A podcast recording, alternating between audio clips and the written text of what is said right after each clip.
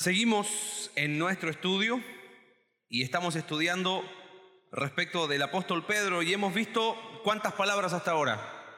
Rendición, santidad y cuál es la que vamos a ver hoy. Mi papá tenía una, una frase que, que siempre me llamó la atención. Él decía, frase a lo mejor que has escuchado, pero él decía siempre así, si no servimos, no servimos. Y siempre nos inculcaba y nos decía, hijo, siempre hay una oportunidad para servir. Siempre hay una oportunidad para ayudar a otros. Trata de buscar siempre la manera de ser servicial a las personas que están a, tu alrededor. Y de los discípulos que tuvo Jesús, podríamos decir que Pedro fue uno de los más leales servidores de Jesús, ¿no? Pero me gustaría en esta mañana poder ampliar un poquito contigo este concepto de servicio. Porque ¿cuál es generalmente la idea que tenemos nosotros de servicio? A ver, ¿quiénes son los que sirven al Señor? ¿Quiénes son los que sirven al Señor? Los pastores, ¿quién más? Los misioneros. ¿Quiénes son los que sirven al Señor? Los que han sido, escucha esta palabra, llamados por Dios, ¿correcto? Los que han sido llamados por Dios, esos son los que sirven. Y por último decimos así, el que no sabe qué hacer con su vida, ¿qué hace? Y pues sirve a Dios, ¿no? Es como que, bueno, el que no sabe qué hacer, al final hace eso. En realidad, yo creo que nosotros hemos confundido un poquito algunas cosas en cuanto al servicio a Dios. Si dijimos que irrevocable significaba que no hay vuelta atrás y que hemos de rendirnos a Él para que Él haga su voluntad y saber que yo era una cosa, pero ahora por nuevo nacimiento soy otra. Si ayer hablamos de que santidad significa que hay una manera de hacer las cosas y dijimos que santidad es transformación y hemos de ser transformados de adentro a afuera. Servicio, ¿sabes qué nos marca? Nos marca un estilo de vida. Un estilo de vida que ha de ser no solamente el del pastor, no solo el del misionero, no solo el de el que fue entre comillas, entre comillas llamado por Dios, sino hoy me gustaría en el tiempo que vamos a tener tratar de responder tres preguntas juntos. ¿Qué es servir? ¿Con qué servir a Dios? ¿Y por qué servir a Dios? Y vamos a verlo a la luz de la vida del apóstol Pedro. Así que vamos ahí a, a Primera de Pedro, por favor, capítulo 1, perdón, capítulo 2, versos 9 y 10. ¿Cuál es la primera pregunta que nos vamos a hacer? ¿Qué es servir? Primera de Pedro, capítulo 2, verso 9.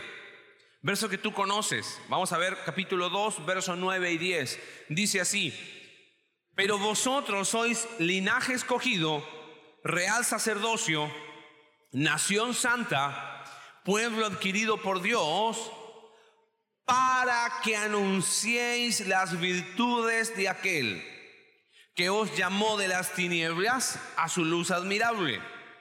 Vosotros, que en otro tiempo no erais pueblo, pero que ahora sois pueblo de Dios, que en otro tiempo no habéis alcanzado misericordia, pero ahora habéis alcanzado misericordia. Pedro hace un contraste interesante. Dice, miren, ustedes son estos, son real sacerdocio, nación santa, pueblo adquirido por Dios. Éramos una cosa, ¿se acuerdan el primer día? Pero ahora por nuevo nacimiento somos qué?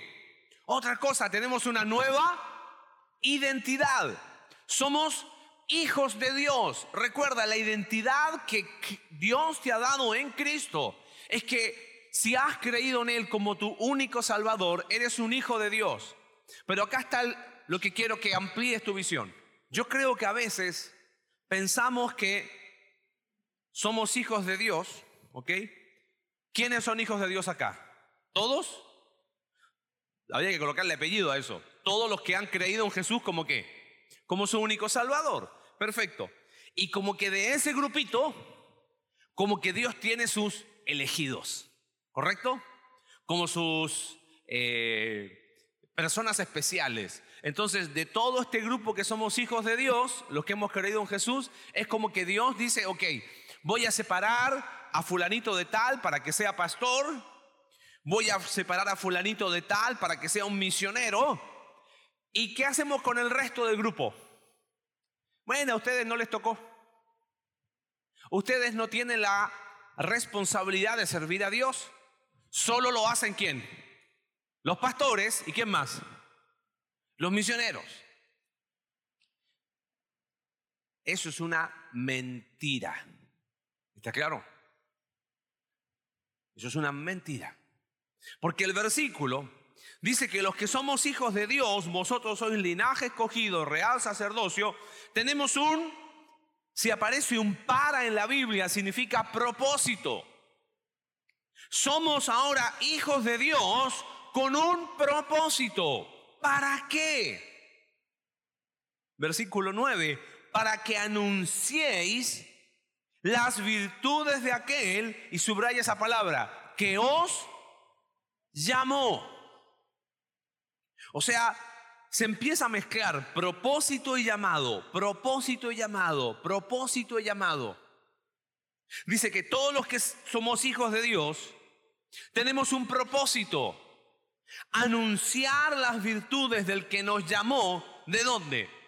De las tinieblas, lo que éramos sin Cristo, ¿a dónde? A su luz. Dicho de otra manera, servir a Dios. ¿Qué es servir a Dios si tuviésemos que responder a esa pregunta? Servir a Dios es saber que hemos sido salvos con un propósito. Queridos, si tú has creído en Jesús como tu único Salvador, has sido salvo con un propósito. Lo dice el texto bíblico. Pedro está diciendo que nosotros somos hijos de Dios para algo para anunciar las virtudes de aquel. Si tuviésemos que responder a esa primera pregunta, ¿qué es servir a Dios? Diríamos servir a Dios es saber que hemos sido salvos con un propósito. Por lo tanto, tenemos que preguntarnos cuál es ese propósito. En este caso habla de que hemos sido salvos para anunciar las virtudes de aquel.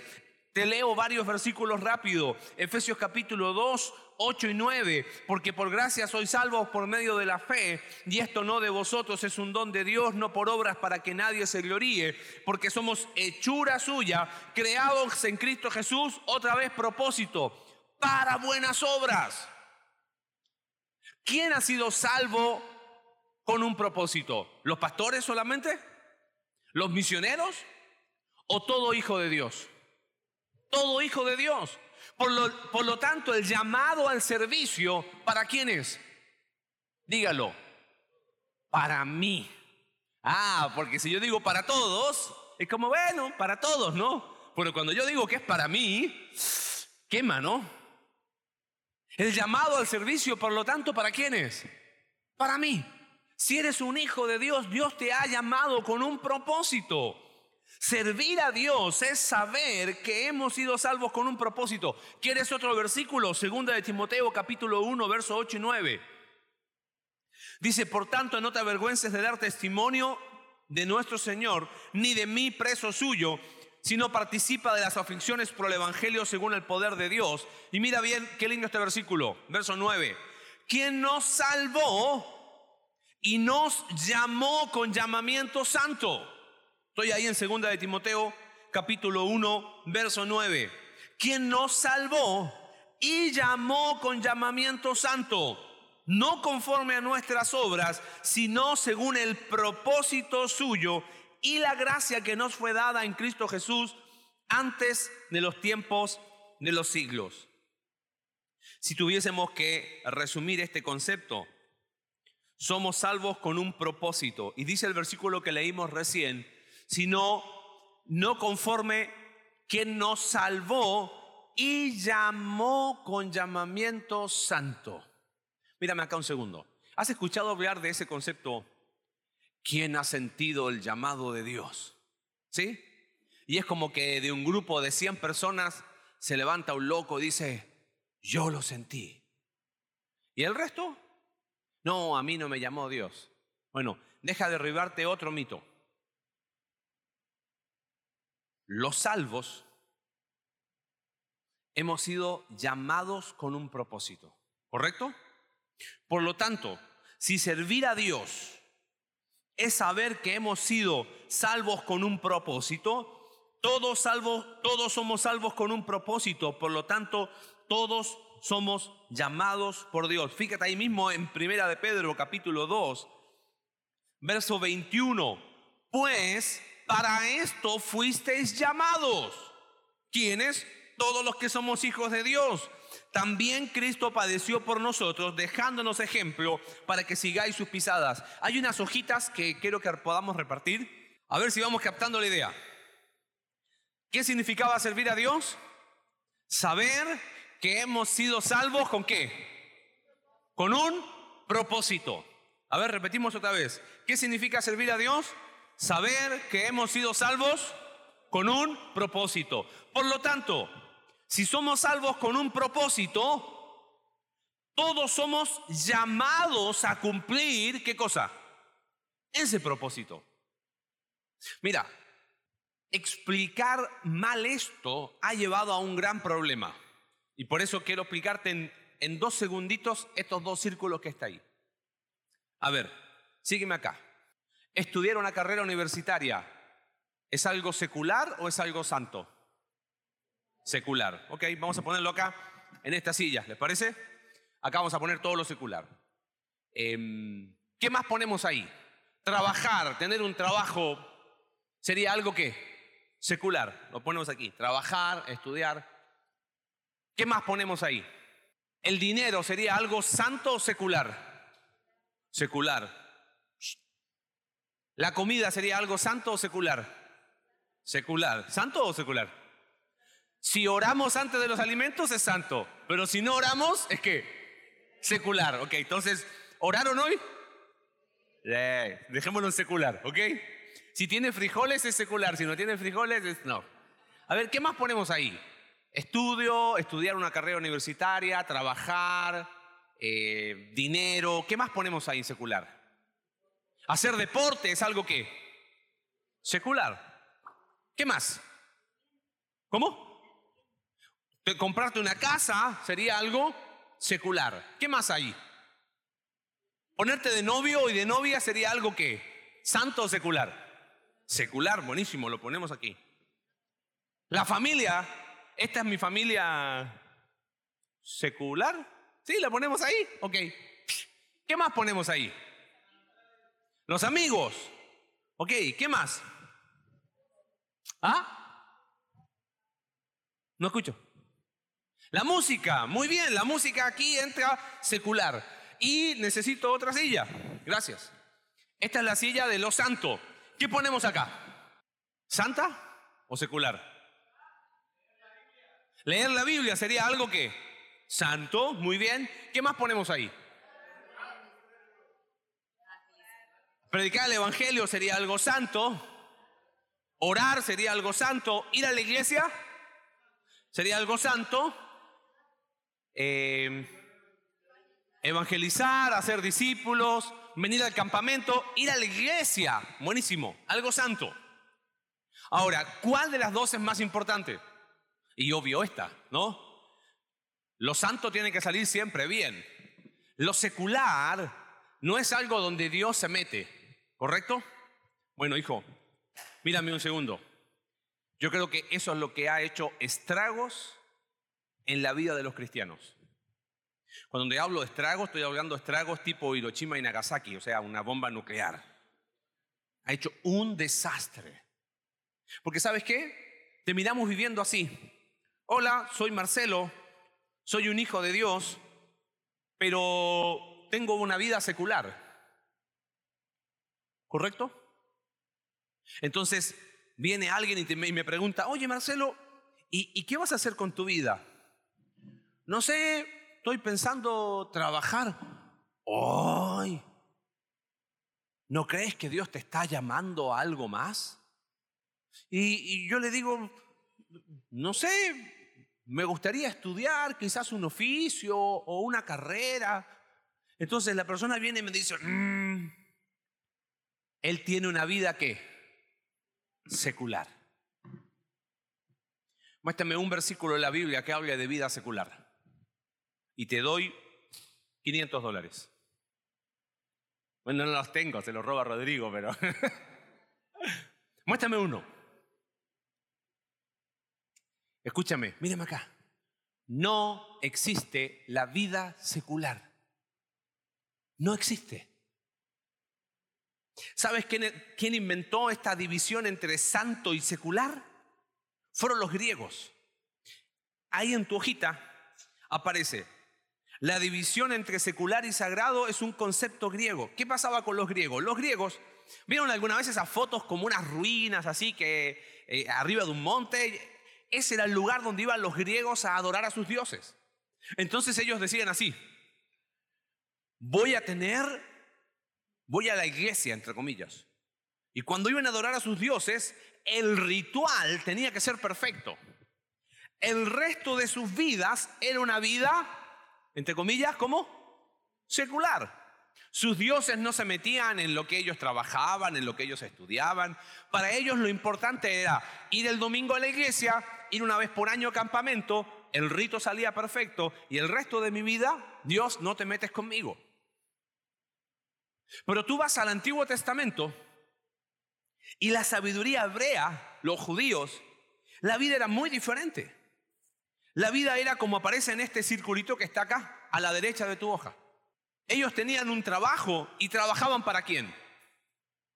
Para Dios. ¿Quién te dijo que trabajar era malo? Mira, el primer acto de adoración lo hicieron Caín y Abel, ¿correcto? ¿Y qué llevaron Caín y Abel? Soy músico aficionado, ¿eh? así que no es nada contra los músicos, pero no llevaron ni la guitarra, no llevaron el teclado, no cantaron. ¿Qué llevaron Caín y Abel? El fruto de su trabajo. Trabajar es el acto más básico de adoración. ¿Quieres servir a Dios? Ponte a trabajar. Y tú dices, ¿en serio? Yo pensé que servir a Dios era irme así como al otro lado del mundo. No, ponte a trabajar. Trabaja. Sé de testimonio a tus padres, a tu, a tu mamá, a tu papá, a tu entorno. Trabaja y sé responsable levantándote cada día temprano y hazlo para Dios porque no existe vida secular. O trabajo a la manera de Dios eso es lo que enseña la filosofía hebrea, el Antiguo Testamento, o trabajo para mí. La escuela, estudio. ¿Existen carreras seculares? No existen carreras seculares. Tú estudias algo y lo que estudiaste lo usas para la gloria de Dios o lo usas para ti. Se acabó. La vida no se divide entre secular y santo. Es lo que te decía ayer. ¿Existe la música cristiana? ¿Existe la ropa cristiana? No, existen cristianos que hacen música, existen cristianos que se visten a la manera de Dios para agradar a Dios con modestia o se visten para mostrar lo que no tienen que mostrar. ¿Qué es servir a Dios? Es saber que hemos sido salvos con qué? Con un propósito. Y ese propósito tiene que ver con nuestro llamado. Por lo tanto, ¿cuántos cristianos son llamados por Dios? ¿Cuántos cristianos son llamados por Dios? Todos somos llamados por Dios. ¿Quieres un versículo más? Efesios capítulo 4, versículo 1. Pablo dice, yo pues preso en el Señor, os ruego que andéis como es digno del llamado con que fuisteis llamados. Otra versión dice, os ruego que andéis como es digno del llamado que habéis recibido, porque en verdad han sido llamados. Hijo, hoy tenemos una fogata en la noche. Y te quiero anticipar algunas cosas de la fogata. No era sorpresa, ¿no? ¿Es hoy? Ok. No es que a ese día en la fogata vas a sentir algo especial y como que vas a caminar así como vas a empezar a levitar. Oh, Dios me llamó. No. El llamado de Dios es entender que lo que Él me dice, ese estilo de vida, es irrevocable. No te preguntes si Dios te ha llamado. La pregunta es, ¿vas a obedecer el llamado de Dios? Es muy diferente, ¿o no? ¿Me estará llamando Dios?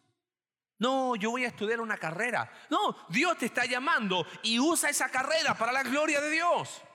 Es que yo quiero trabajar. Trabaja y hazlo para la gloria de Dios. Servir a Dios es saber que hemos sido salvos con un propósito. Todo lo que hacemos, todo lo que somos, tiene carácter sagrado. Ir a la iglesia no te hace más santo.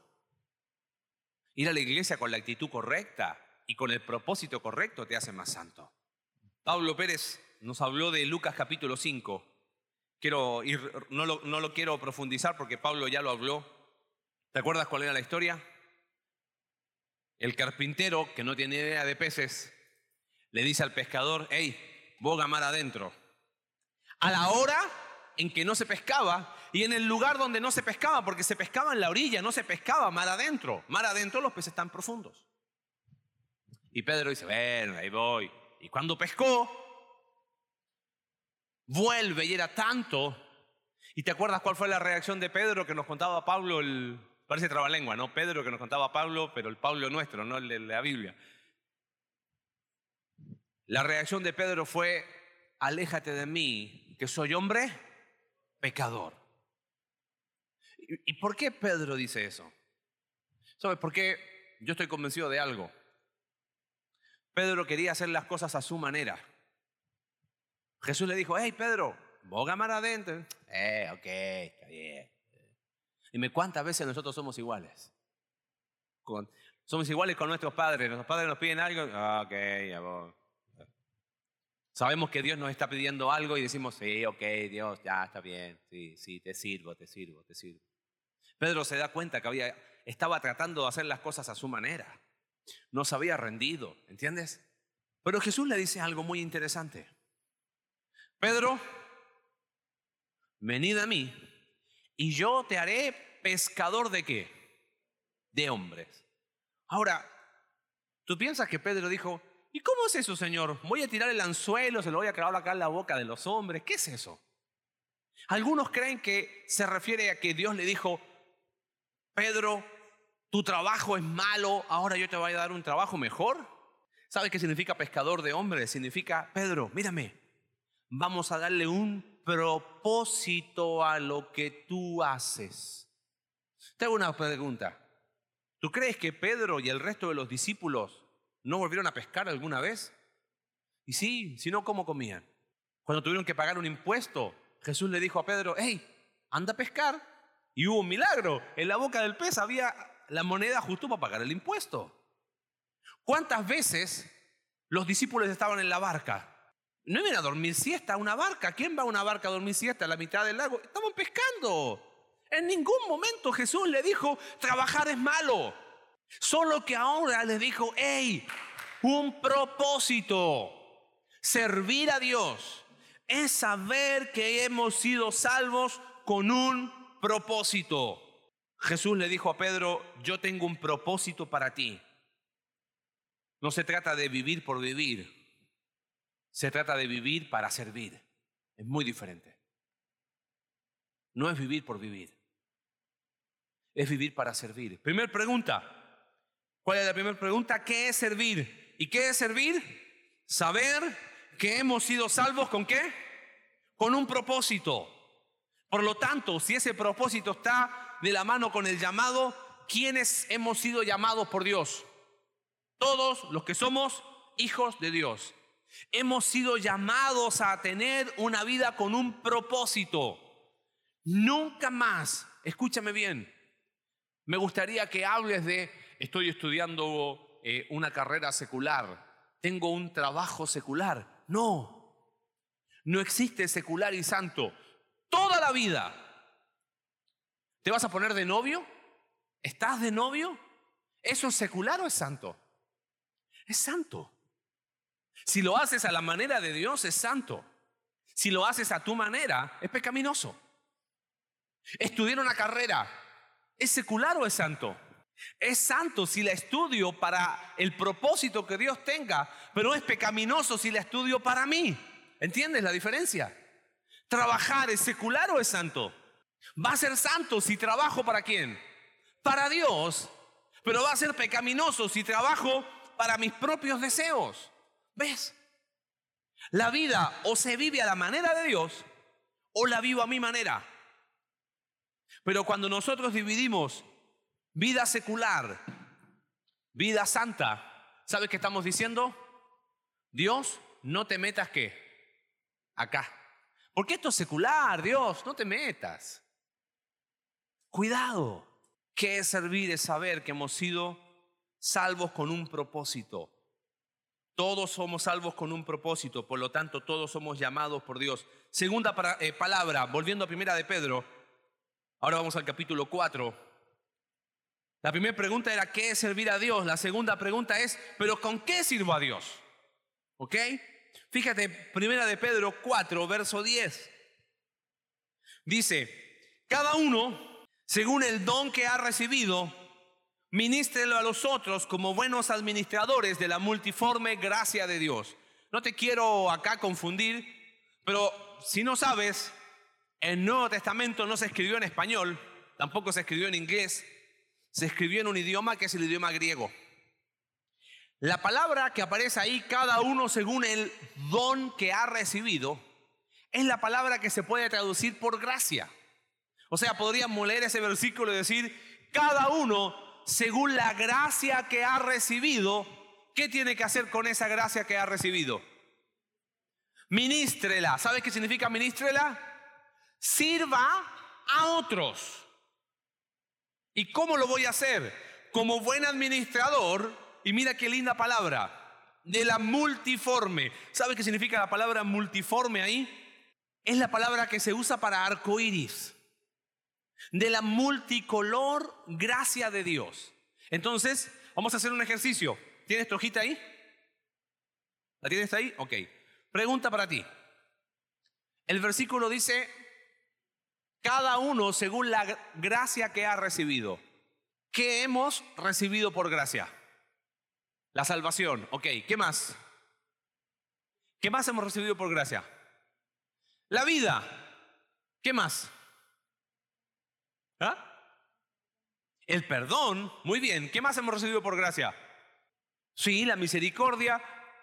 Todo.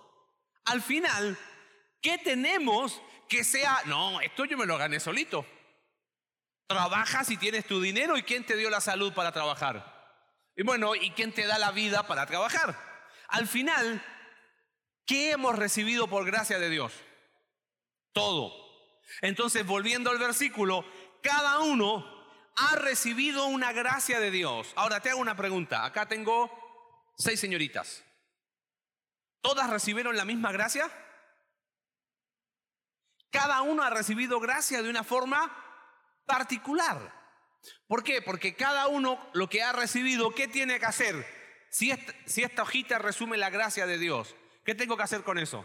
Gracias y me la guardo en el bolsillo. Dice, sírvala a otros como buen administrador. ¿Y qué significa buen administrador? Has recibido mucho, hey bro. Y si todo hemos recibido de gracia, hay mucho. Ahora, yo quiero rápido, si tienes un, lápiz, un lapicero, lo que, como sea que se llama acá. Mira, ¿qué dice la primera columna? Recibido por gracia, ¿por qué? ¿Qué ponemos ahí? ¿Qué hemos recibido por gracia por nacimiento? La vida, ¿qué más? Familia, ¿qué más? Amor, ¿Qué más hemos recibido por gracia por nacimiento? Salud, talentos.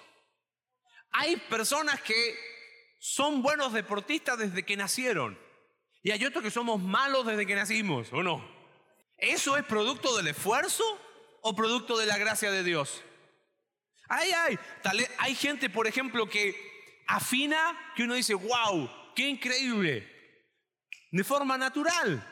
Y hay otras personas que uno les toca todas las notas musicales y no, tú definitivamente lo tuyo no es la música, ¿no? No hay nota para ti, ¿no? Bueno, acá hay gracia de Dios. Los talentos musicales, deportivos, todo lo que dijeron ustedes, lo ponemos ahí, ¿ok? ¿Qué más recibimos por gracia de Dios? ¿Qué dice la segunda columna? Aprendizaje. ¿Y por qué diríamos que, pero ¿y el aprendizaje acaso no es mi esfuerzo? Sí, pero es esfuerzo por la gracia de Dios. ¿Qué pondríamos ahí en aprendizaje? ¿Qué hemos aprendido así básico la mayoría de los que estamos acá? A leer. ¿Qué más? A escribir. Ya con esas dos cosas hemos recibido bastante. ¿Qué más podríamos poner ahí en aprendizaje? Habilidades matemáticas. Si vas a primaria, secundaria, ¿cómo se dice acá? Bachillerato, lo que sea, has aprendido mucho más que leer y escribir. Es más, ¿cómo se aprende hoy? Agarras tu celular, buscas tutorial, YouTube, de lo que tú quieras, ¿no? Y aprendiste a reparar un celular, aprendiste a formatear una computadora, aprendiste un montón de cosas. Quizás algunos van a un, lugar a aprender un oficio. Quizás algunos tienen el privilegio de ir a la universidad. Todo eso se coloca acá, ¿correcto? Después, ¿qué dice ahí? Recibido por gracia por experiencias. ¿Y qué ponemos ahí? Hay experiencias buenas que nos enseñan. Hay experiencias no tan buenas que también nos enseñan, ¿o no? Y todo eso es parte de un aprendizaje. De repente te encuentras con alguien que ha vivido una situación muy similar a la que viviste tú. Y dice, le puedo ayudar. Y en la última columna dice nuevo nacimiento. ¿Qué recibimos por gracia en el nuevo nacimiento? Dones espirituales, que habla ahí el libro de Romanos. Yo creo que Pedro no habla solo de dones espirituales, habla de toda la gracia. Pregunta, tengo aquí en, en estas cuatro columnas, cada uno, si lo puso o no lo puso, haga el ejercicio de poner lo que has recibido por nacimiento, por aprendizaje, por experiencia y por nuevo nacimiento. Te hago una pregunta.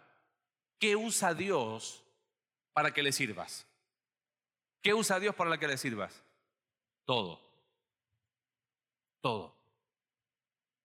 ¿Quién te dijo que servir a Dios es predicar solamente? ¿Quién te dijo que servir a Dios es hacer este tipo de cosas o, este, o una, una sí, una no? ¿Tú crees que Pedro no aprendió de sus experiencias? Pedro probablemente era una persona muy impulsiva, ¿sabes por qué? Porque era muy ansioso, él quería tener todo controlado, quería hacer todo, quería hacer todo. Cuando escribe primera de Pedro en el capítulo 5, dice echando toda vuestra ansiedad sobre él porque Dios cuida de nosotros. Aprendió de su experiencia. ¿Te das cuenta? Mira, mi hijo, ¿qué es servir a Dios? Saber que hemos sido salvos con qué? Con un propósito. ¿Con qué sirvo a Dios? Con todo lo que he recibido por gracia. Mañana vamos a hablar de reproducción. ¿Sabes leer y escribir? ¿Sabes leer y escribir? Puedes disipular a otros. Si sabes leer y escribir y eres un hijo de Dios, puedes disipular a otro. Entonces, ¿quién puede servir a Dios? Todos. ¿Quién debería servir a Dios? Todos. ¿Qué es servir a Dios? Saber que hemos sido llamados con un propósito, salvos con un propósito. ¿Con qué sirvo a Dios? Con todo lo que he recibido por gracia. Esta hojita, guárdala. Y cuando digas, ay, no sé qué hacer con mi vida, vas a decir, wow, yo he recibido mucho de Dios. Voy a servirle, porque eso es irrevocable. Ese es el estilo de vida que Dios marca para sus hijos. En último lugar, ¿por qué servir a Dios? Mira, el otro día aprendí algo que no me llamó mucho la atención. Ya con esto voy cerrando. Se dice que en los tiempos de Jesús, los maestros les hacían una pregunta. Le decían rabí o maestro, al, que cualquiera que era maestro así de en aquel tiempo. Le preguntaban así, ¿cuál es tu yugo? Y el concepto de cuál es tu yugo era, ¿cuál es como tu máxima sabiduría. Es como esa frase así, wow. Jesús cuando habló de su yugo, él dijo, venid a mí todos los que estáis trabajados y cargados, que yo os haré descansar, porque mi yugo es fácil. Cuando le preguntaron a Jesús, Jesús, ¿cuál es el mandamiento más importante? ¿Te acuerdas? Le estaban preguntando, ¿cuál es tu yugo? ¿Y cuál fue la respuesta de Jesús? ¿Amarás a quién? Al Señor tu Dios, todo tu corazón, toda tu alma, toda tu mente, todas tus fuerzas. Y de ahí pegadito dijo otra cosa. Ah, y a tu prójimo como a ti mismo. Pedro escuchó eso. Y en primera de Pedro, él habla mucho del amor. Dice que el Cordero fue destinado desde antes de la fundación del mundo, pero manifestado en los posteros tiempos por amor de vosotros. Primera de Pedro 1:22 dice, habiendo purificado vuestras almas por la obediencia a la verdad, mediante el Espíritu, para el amor fraternal. Primera de Pedro 4:8 dice, y ante todo, tened ante vosotros ferviente amor. Primera pregunta, ¿qué es servir a Dios? es saber que hemos sido salvos con qué? Con un propósito. Todos hemos sido ya salvos y llamados por Dios a vivir con un propósito. No existe vida secular, no existe vida santa. O lo hago a la manera de Dios o lo hago a mi manera. ¿Y con qué puedo servir a Dios? Con todo lo que he recibido. Todo lo que he recibido por gracia, tu vida. Pero esta quizás es la pregunta más importante. ¿Por qué servir a Dios? ¿Y sabes cuál es la, la respuesta? Es muy cortita. Por amor. Hay un viejo coro que aprendí hace muchos años atrás. Me cansé de escucharlo. Ya después no lo quería escuchar más. Por la verdad que engloba es algo que nunca tengo que olvidar. Yo te sirvo porque te amo.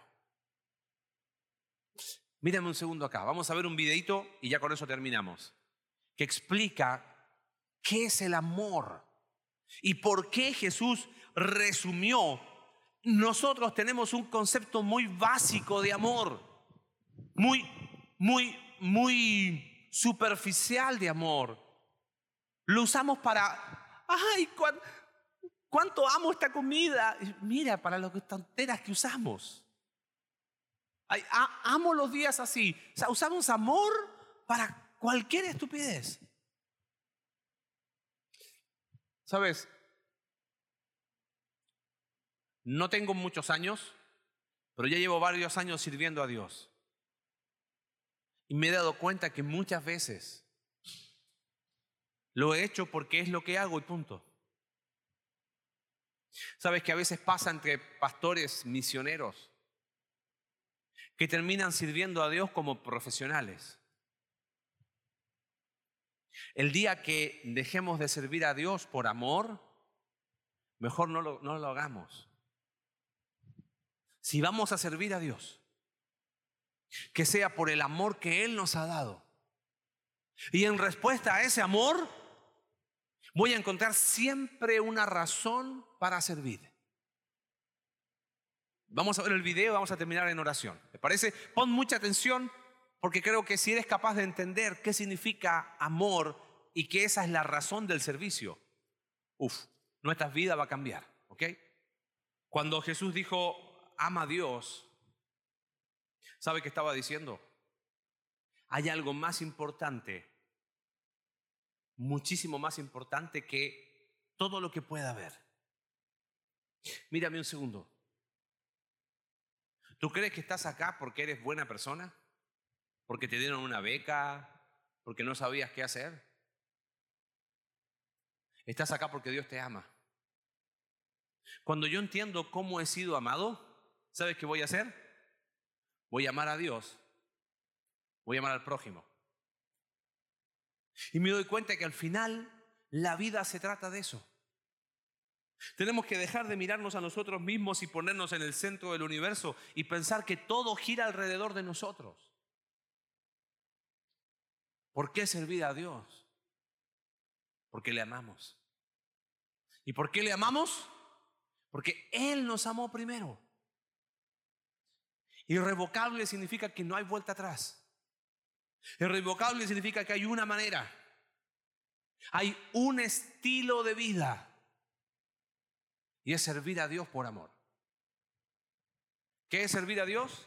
Saber que hemos sido salvos con un propósito. Todos los que estamos acá. Hemos sido llamados a servirle. Y lo vamos a hacer con todo lo que hemos recibido por gracia. Ya no vamos a dividir la vida entre secular y santo. Pero por favor, hazlo por amor. Porque si no es por amor, mejor no. Vamos a orar. Señor, gracias por tu palabra. Yo te pido que quienes realmente pudieron hoy entender tu verdad,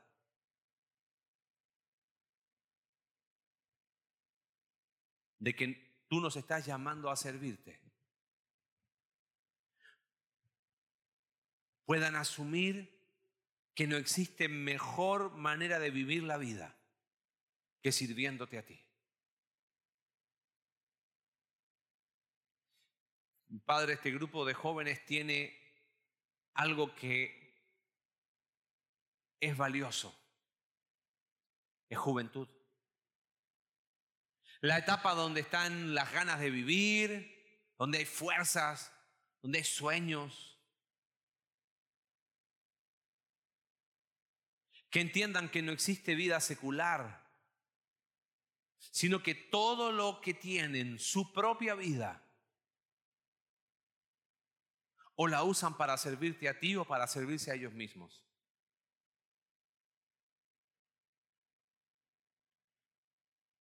Que Señor, ellos puedan entender que todo han recibido por gracia.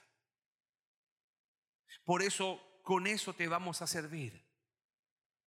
Pero Padre, lo queremos hacer por amor. Por amor. Por amor, por amor. Nosotros te amamos, pero porque tú nos amaste primero. Líbranos, Señor, de volvernos profesionales del servicio. Y que cada día podamos decir, Señor, yo te sirvo porque te amo. Gracias por tu palabra, oramos en el nombre de Jesús. Amén.